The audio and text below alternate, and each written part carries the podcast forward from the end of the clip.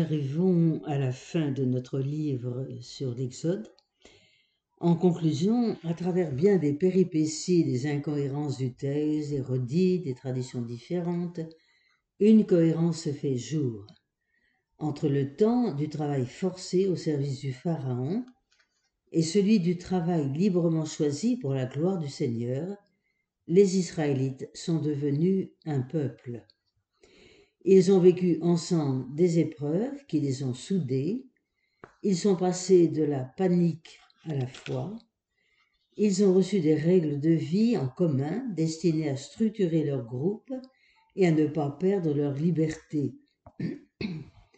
Et surtout, ils ont rencontré sous la conduite d'un chef prestigieux le Dieu sauveur qui a fait alliance avec eux, qui leur a fait découvrir à travers leurs péchés la grâce du pardon et qui a établi parmi eux sa présence mystérieuse. Nous percevons donc combien l'agencement final est porteur d'un sens plénier. Avant d'arriver une conclusion finale, si on peut dire, je voudrais donner quelques éléments sur la terre promise dont il est question dans Exode au chapitre 23 des versets 20 à 33. Je te donnerai une terre. Je vous cite Genèse 13, verset 14-15. Yahvé Abraham, lève les yeux, et du lieu où tu te trouves, regarde vers le nord et vers le sud, vers l'est et l'ouest, car toute la terre que tu vois, je te la donnerai à toi et à ta descendance à jamais. Toute l'aventure d'Israël repose donc sur cette promesse, posséder une terre, avec le sens concret de ce mot qui signifie d'abord le sol, la terre arabe, la terre ferme, concrète, par opposition aux, aux cieux hors de portée et aux mers dangereuses.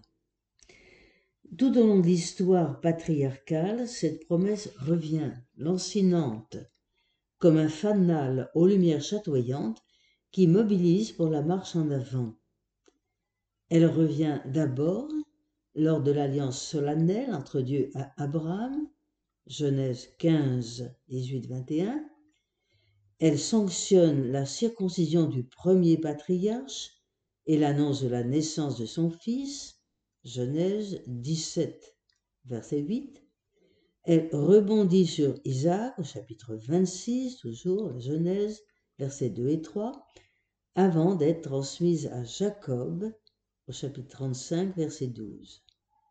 À son tour, Moïse en devient le dépositeur et le grand réalisateur.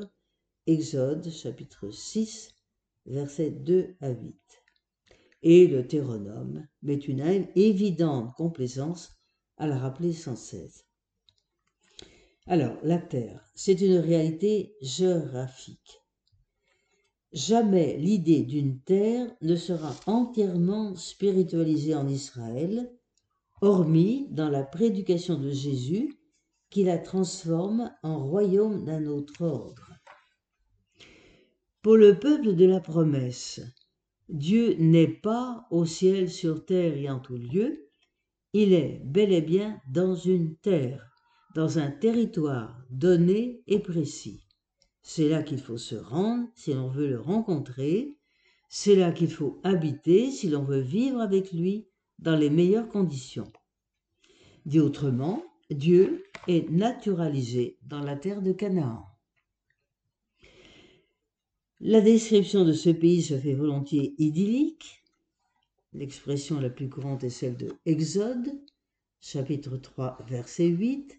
Le pays où ruisselle le lait et le miel, c'est un cliché qui va revenir vingt autres fois dans l'Ancien Testament.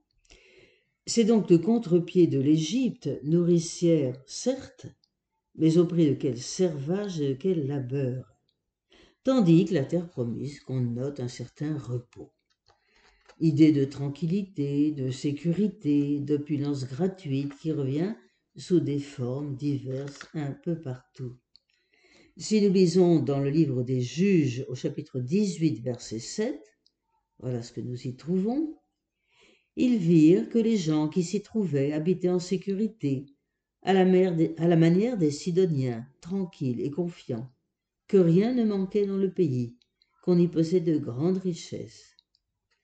Sur quoi le Deutéronome renchérit encore en faisant dire à Moïse, Deutéronome 8, versets 7 à 10, Yahvé ton Dieu va te faire entrer dans un bon pays, pays d'eau courante, de sources, de nappes profondes, qui sortent dans la vallée et dans la montagne, pays de blé et d'orge, de vignes, de figuiers, de grenadiers, pays d'oliviers à huile et de miel, pays où tu ne mangeras pas ton pain avec parcimonie, où tu ne manqueras de rien, pays dont les pierres sont du fer, et des montagnes duquel tu extrairas le cuivre. Tu mangeras, te rassasieras, tu béniras Yahvé ton Dieu pour le bon pays qu'il t'a donné. Deutéronome 8, versets 7 à 10. Donc, ce dernier texte nous renseigne sur la flore, sur les richesses naturelles de la terre promise. Mais il est évident qu'il est en même temps un, un texte théologique. Le pays d'Yahvé, le pays où l'on habite avec lui, doit nécessairement être une terre prospère, riche, où le temps sera largement donné pour bénir Dieu.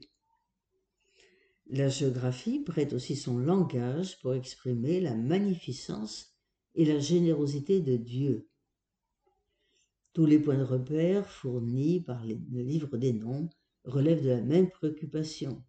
La terre promise est immense. Il est possible qu'elle ait réussi à assurer sa domination, etc., etc. Donc, la géographie de la terre promise est d'abord une louange à Dieu. Dieu donne largement, et son pays est une terre de repos, tant à cause de sa fertilité naturelle que de la tranquillité, la sécurité qui y sont assurées. C'est donc le pays idéal pour bénir, pour servir Dieu avec un cœur libéré de toute préoccupation matérielle. Autrement dit encore, la terre promise est exactement l'opposé de l'Égypte, où les, Hébreux se trouvaient à l'étroit, dans la terre de Goshem, au sud-est du delta. Il faudrait relire Genèse chapitre 45, verset 10. Et où ils ne pouvaient sacrifier à Dieu. Nous avons rencontré en Exode, au chapitre 8, verset 22-24. Donc, cela nous montre, vous voyez, que tout le but, l'objectif de la sortie d'Égypte, c'est de rejoindre la terre promise. Même si, comme nous le savons, finalement, Moïse n'entrera pas en terre promise.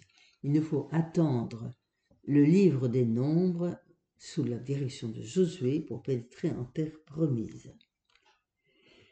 Après ces quelques renseignements sur cette terre promise, je voudrais faire un parallèle entre Moïse et Jésus pour que nous percevions mieux encore combien Moïse est figure privilégiée, figure corporative qui annonce Jésus le Christ et comment Jésus le Christ à son tour accomplit au-delà de toute promesse le personnage de Moïse. Je relève cinq textes, d'abord le buisson ardent, dans l'Exode chapitre 3 verset 14 où Dieu révèle son nom à Moïse en lui disant je suis, je ne reviens pas sur ce que nous avons découvert sur cette définition prestigieuse. En parallèle, dans Matthieu 1, 23, nous avons cette déclaration. Voici que la Vierge concevra, enfantera un fils, on l'appellera du nom d'Emmanuel, ce qui se traduit Dieu avec nous. Et nous retrouvons à la fin comme une superbe inclusion, toujours dans Matthieu, chapitre 28, verset 20. Voilà, nous y arrivons. 28, verset 20.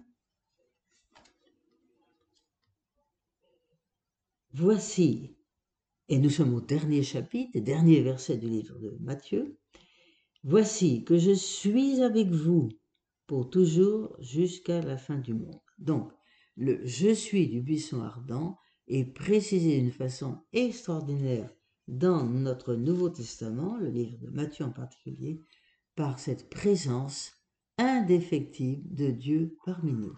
Et vraiment le Dieu qui marche avec nous, qui nous précède, qui nous accompagne. Deuxième texte, c'est dans Exode chapitre 14, versets 10 à 30. Il s'agit de la sortie d'Égypte. Les enfants d'Israël furent saisis d'un grand effroi. Le peuple craignit Yahvé, il eut foi en Yahvé et en Moïse, son serviteur. Grand effroi parce qu'il se trouve devant la mer. En parallèle, nous pouvons lire dans Matthieu chapitre 8, les versets 23 à 27, Jésus monta dans la barque, suivi de ses disciples, et voici, une grande agitation se fit dans la mer, au point que la barque était couverte par les vagues. Lui cependant dormait. S'étant approchés, ils le réveillèrent en disant Au secours, Seigneur, nous périssons. Il leur dit Pourquoi avez-vous peur, gens de peu de foi? Alors, s'étant levé, il menaça les vents et la mer, il se fit un grand calme. Saisis d'étonnement, les hommes se dirent alors Quel est celui-ci? Que même les vents et la mer lui obéissent Donc, nous voyons bien ici que la question qui se pose aux apôtres, c'est que celui qui calme les flots, c'est Dieu lui-même. Ils ont en tête, bien sûr, le récit de la sortie d'Égypte. Troisième texte, la théophanie, en Exode chapitre 19, versets 16 à 20. Or le surlendemain, dès le matin, il y eut des coups de tonnerre, des éclairs, une épaisse nuée sur la montagne. Et Moïse va rencontrer Dieu et transmettre les ordres, les commandements de Dieu au peuple.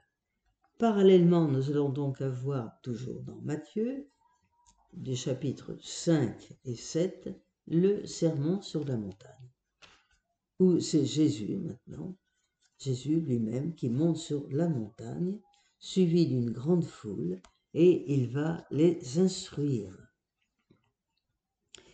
Poursuivons notre parcours à travers nos tests, en particulier Exode donc et Matthieu. Exode 24, versets 1 à 11. Moïse, ayant pris le sang, le projeta sur le peuple et dit Ceci est le sang de l'alliance que Yahvé a conclu avec vous. C'est trop clair évidemment de faire le rapport, le parallèle avec Matthieu chapitre 26, versets 27 et 28. Prenant une coupe, Jésus rendit grâce et la leur donna en disant Buvez-en tous, car ceci est mon sang, le sang de l'alliance, qui va être répandu pour une multitude en rémission des péchés. Je vous le dis, je ne boirai plus désormais de ce produit de la vigne jusqu'au jour où je le boirai avec vous, nouveau, dans le royaume de mon Père. L'alliance provisoire hein, conclue avec le peuple par la médiation de Moïse est accomplie définitivement, définitivement par Jésus le Christ au centre de l'Eucharistie. Enfin, la gloire de Moïse, Exode 34, verset 29, verset 30, verset 35. À sa descente de la montagne, Moïse ne savait pas que la peau de son visage rayonnait.